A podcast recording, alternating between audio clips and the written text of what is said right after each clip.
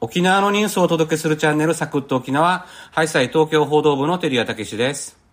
イエーイふふふ編集局整形部の川野ゆり子です。よろしくお願よろいししくお願まいす。します。この河野さんのね、あれですね、浮き沈みが激しいですね、最近ね。何がよ。先週はテンションあんな高かったのに、今週はちょっと低めじゃないの。いや、先週さ、テンション高かったの、イエーイふふふだけで、それ以降は低かったみたい。あ、そうなんか聞き直してたらそんな感じがし たかあ聞き直すことがあるんだ。ら、そうそう。あそこがピークだったみたいだから、まあそれよりは、まあ今日は、ちょっと徐々に上げていく感じにしようああ、かなと。なるほどね。えなさ、そういう作戦があるんですか苦戦そうそう。自分の機嫌は自分で取れが、ね、あの、モットーなんで。なるほど。えっとですね、先週ですね、はい。あの、東京の、地方、東京にいる地方紙の報道部長さんはい。たちの集まりがあって、う熱海行ってきたんですよ。ん。いいな研修、ぁ。あー勉強会。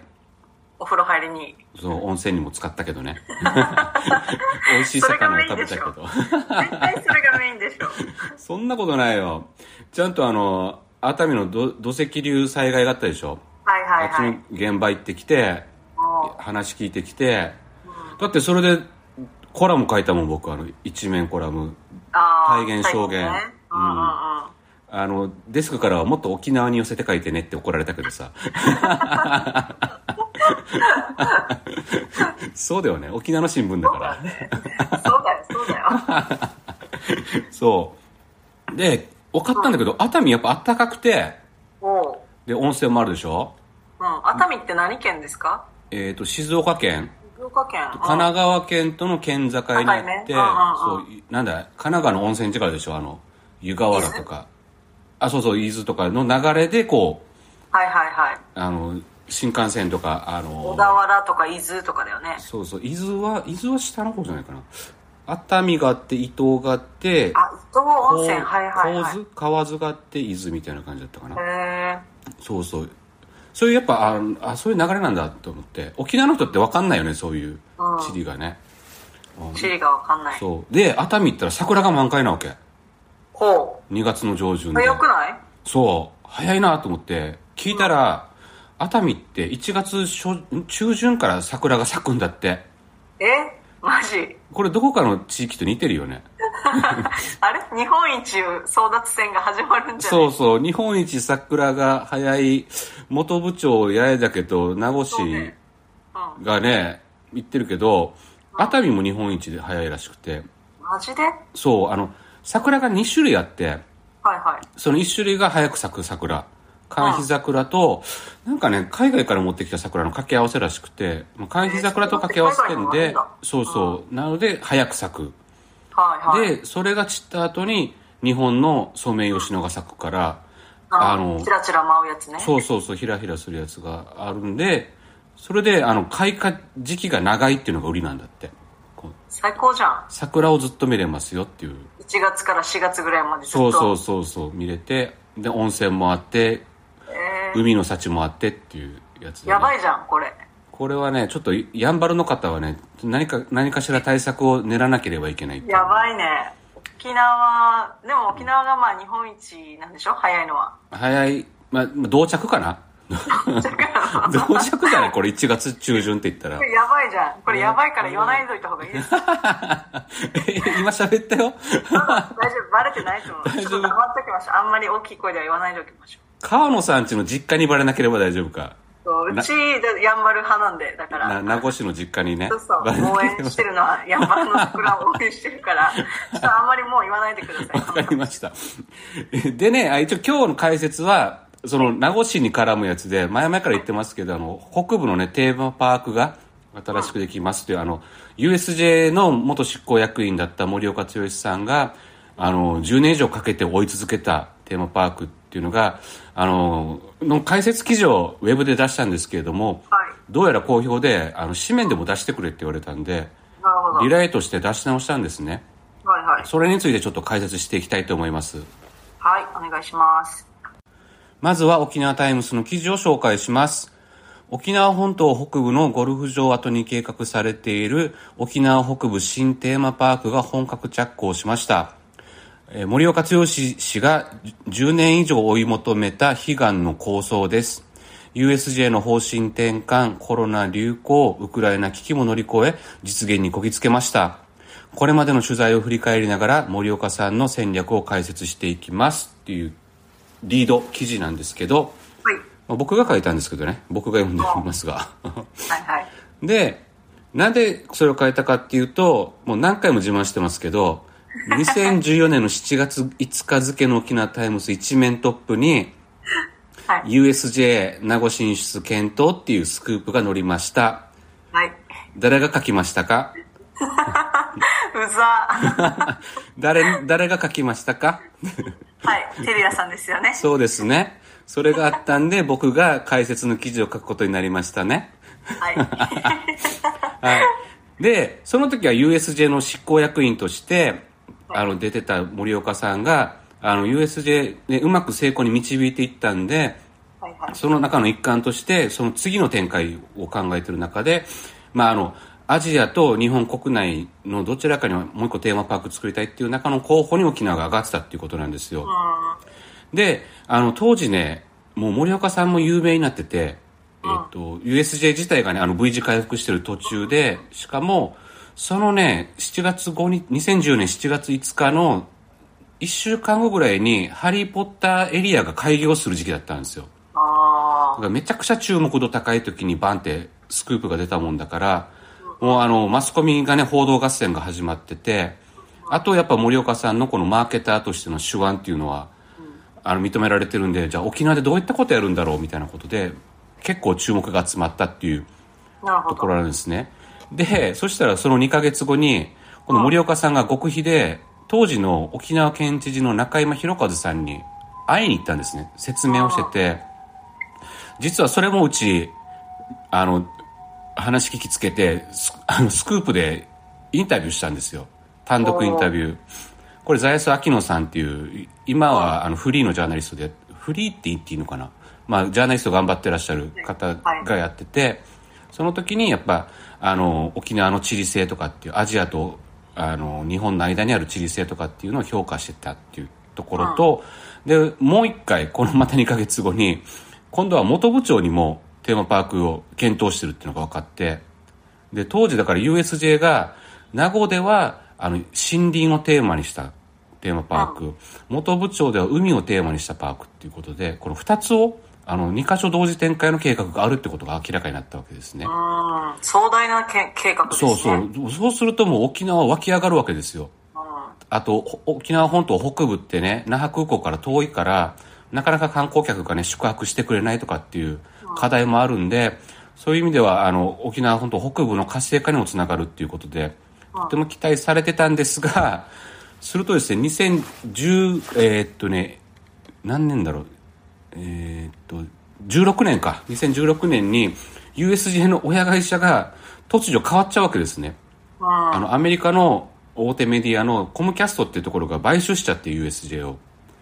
そうすると、あの、USJ の運営会社の役員が総特化になっちゃったわけですね。はいはいはい。あり、あるあるですね。うん。そうするともう方針がガラッと変わっちゃって、前回。そう、あの、大阪の事業に専念するっていうことで、もう他のパークは作りませんっていうことで、また、これでまたメディアが大騒ぎになるわけですよ。あそう。で、当時の社長が、あの、その、撤回しますってわざわざ、あの知事に挨拶しに来たりとかしてて、大事だったんですね。で、まあ、森岡さんは、あの、ちょっと悔しそうだったんですけれども、でも諦めきれずに、森岡さん実は、あの、USJ 退職した後に、マーケティング会社、刀、まあ、有名ですよね。作って、2018年に、あの、沖縄の地元企業たちと、まあ、あと本土の企業が入って、ジャパンエエンターテイメントっていう、この北部地域のテーマパークを作る会社を立ち上げたっていうところで、諦めずに、2018年からまた動き出しましたよっていうところなんですけども、こっからはまた川野さんの方が詳しいんですよね。そうかなえ違うのあんたが書いてんじゃない のいやいや、あの、でもまあ、その、県内企業、それこそまあ、オリオンさんとか、リュウボウさんとか、ユガホホールディングスさんとかですね、が入った、まあ、えー一緒に立ち上げたジャパンエンターテイメントというところで、まあ、前回はやっぱり、こう、なんていうんですか、県外の、し県外以上の、その県外とか海外の資本だったわけですよね。あ、USJ 沖縄がに。う進ん出。してくるっていうはい話はいはいはいなんですが、うん今回やっぱり沖縄の地元企業も一緒になって立ち上げたっていうことで、おー多分相当、その、なんですか、調整とか、うんあの、お金集めっていうのに、あの、ちょっと期待が高まったと思うんですうんよ。うんうん。で、やっぱり沖縄のこの地地理的なポテンシャルっていうのはた、うん高いし、このアジアからの需要っていうのを、まあ、取り込めるだろうっていうところはやっぱり、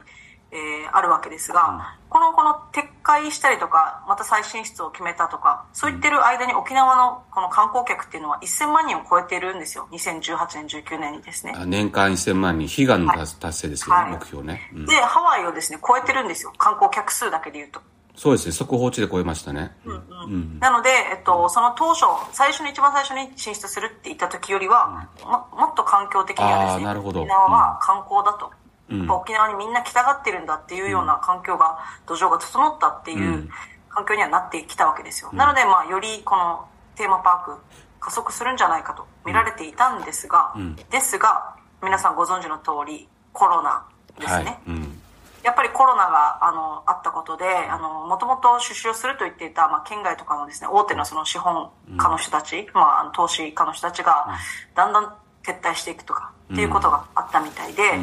で、コロナが一回落ち着いたかなって、まだ、まあ、まだ両立を模索している時ではありましたが、落ち着いたかなと思ったら、やっぱりウクライナ侵攻があったりとか、うん。すごい世界情勢が不安定なところにまた陥ったので、んまたここでもあの資金提供するって言ってたところが撤退したりとかですね、やっぱ結構そこのあの2点3点あったというふうに、まあ森岡さんがあの講演会で喋っていたんですが、まあ、ついにですねあの開発に必要な600億から700億円と言われる資金をですね、まあ、国内企業を中心に調達したということで、まあ、あのいよいよ着工始まったというところなんですが、じゃあ実際その内容はどうなのかというところですよね、一番気になるのは、うん。そこはですねやっぱり、あのー実際のこの細かいところは言わないんですが、当初からその言ってるように沖縄のこの自然を、あのーまあ、使った生かしたようなことをするということを言っていてでコンテンツを使うっていうことはあのい想定というか、まあ、構想としてはあるみたいなんですけれども、うんだけど沖縄が日本のコンテンツですね例えば、まあ「ドラえもん」とか、いろいろはキャラクターね。あうのん。手塚治虫さんはいとかはいはい。いいちゃんとか、まあいっぱい日本のコンテンツあるんですけれども、これ最初一つ二つだけでやってしまうとやっぱキャラクターのその色とかが強く出てしまうということなので、まあ、やるならこう日本のオールジャパンのコンテンツでやりたいと。うんなので、まあ最初はそういう一つのコンテンツとかそういうところに頼らずに、まずは沖縄の森の素晴らしさを生かして、みんなが行ってもらえると思、行きたいと思える設計にしてうん。やっていくということで、実はこの着工するう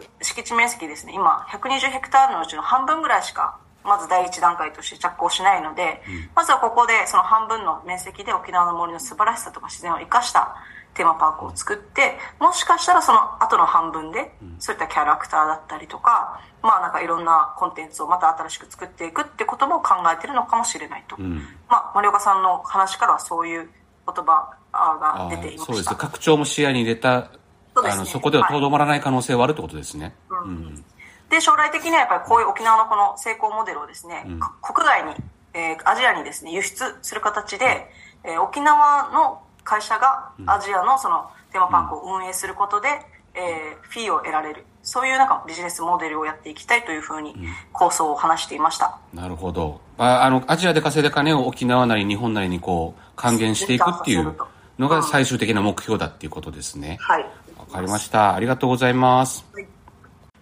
はい、エンディングです。お疲れ様でした。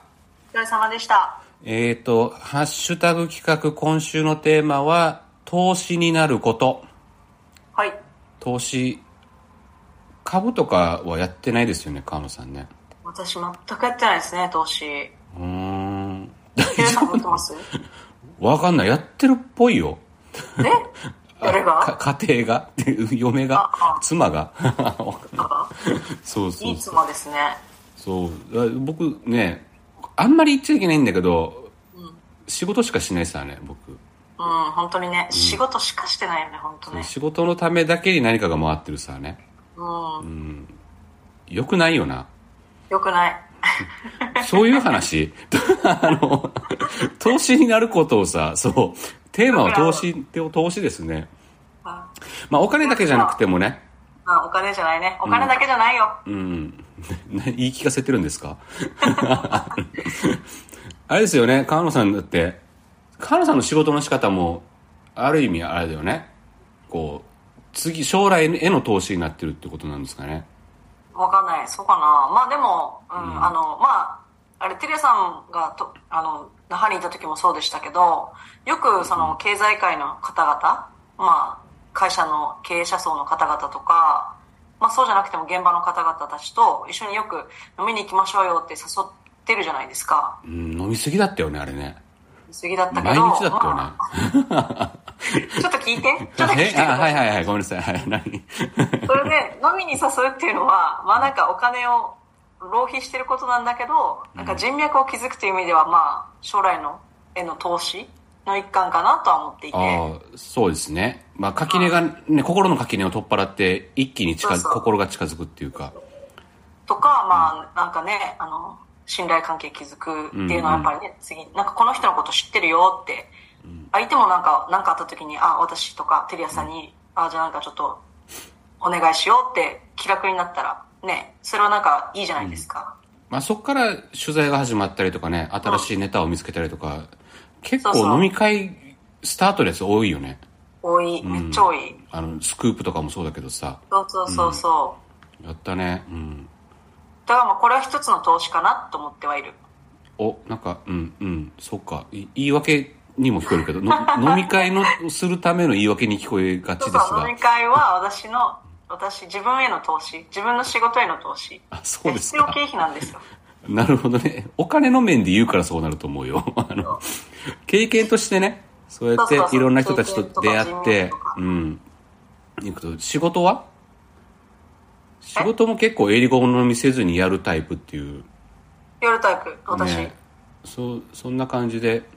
なんていうのかな、引っ込みじゃん、引っ込みじゃんでもないか。なんていうのかな、そう。あの、き、初めてのこととかね、やっぱ、あの、気持ちがね、き負けちゃって、ちょっと、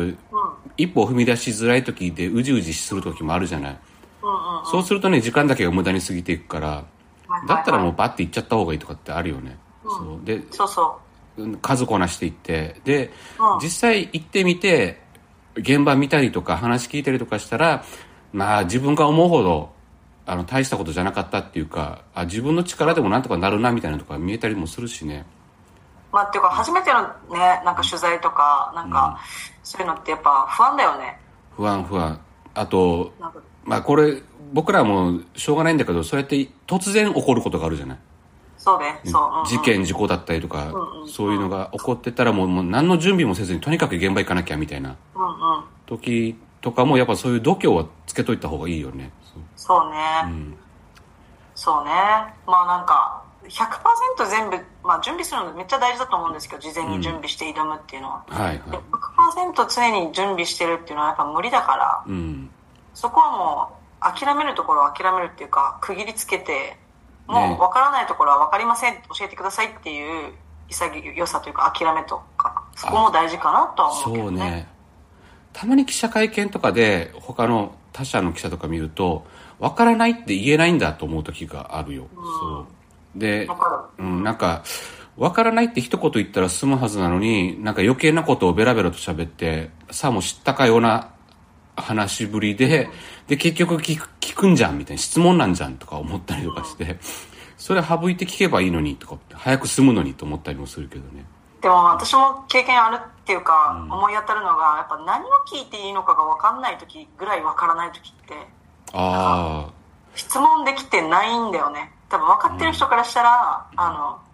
長いなみたいなお前の意見いらねえよって思うけど、うんなんかこう手を挙げたはいいんだけど何を聞いていいんだろうっていうか何何が分かってなくて何を聞いたらいいんだろうっていうのも分かってないっていうかああそうねままず一つ目はこの手を先に上げるっていうのは大事ねそういう度胸はあの他者に先駆けて聞くっていう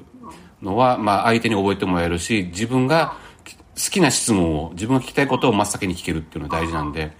でもう一個聞いな何を聞いていいか分からないっていう時はごめんだけど僕はそういう時があるからあの取材行くまでの間にあの、聞くべきことも、細かいことでもいいから、あの、全部メモ書きで出してたよ、ノートに。えー、すごい。ああの、その、対象者の年齢はとか、出身地はとか、そういうのから出していくと、だんだん、あ、なんかおぼろげながら見えてくるから、あ、じゃあこういうことが聞きたかったんだ僕は、みたいなのがあって、へー10個ぐらいこう質問項目出したら、その中から優先順位が出てくるじゃない。すごすい。勉強なる。 今更私全然取材行く前そんなことやったことない。もうすぐ寝る。ね。あ それ二日酔いだからでしょだから、すごいと思う、テリアさん。本当いや、なんか、久しぶりに尊敬した。どういうこといいじゃん、尊敬したんだか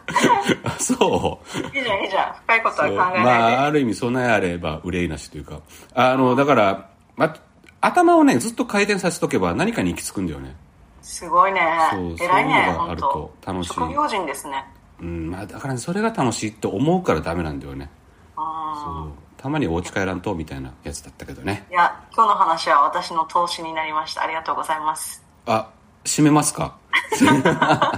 まとまったかのような話ぶりですが こんな落とし方でいいでしょうか。あまあよいいんじゃないでしょうか はい今週もお聞きくださりありがとうございました。ありがとうございましたいいね、フォロー、コメントがあると、パーソナリティになる子います。ぜひよろしくお願いします。はぜひよろしくお願いしまはい明日は、えー、サンゆるっとサンデーです。よろしくお願いします。す。お願いします。はいありがとうございました。はい。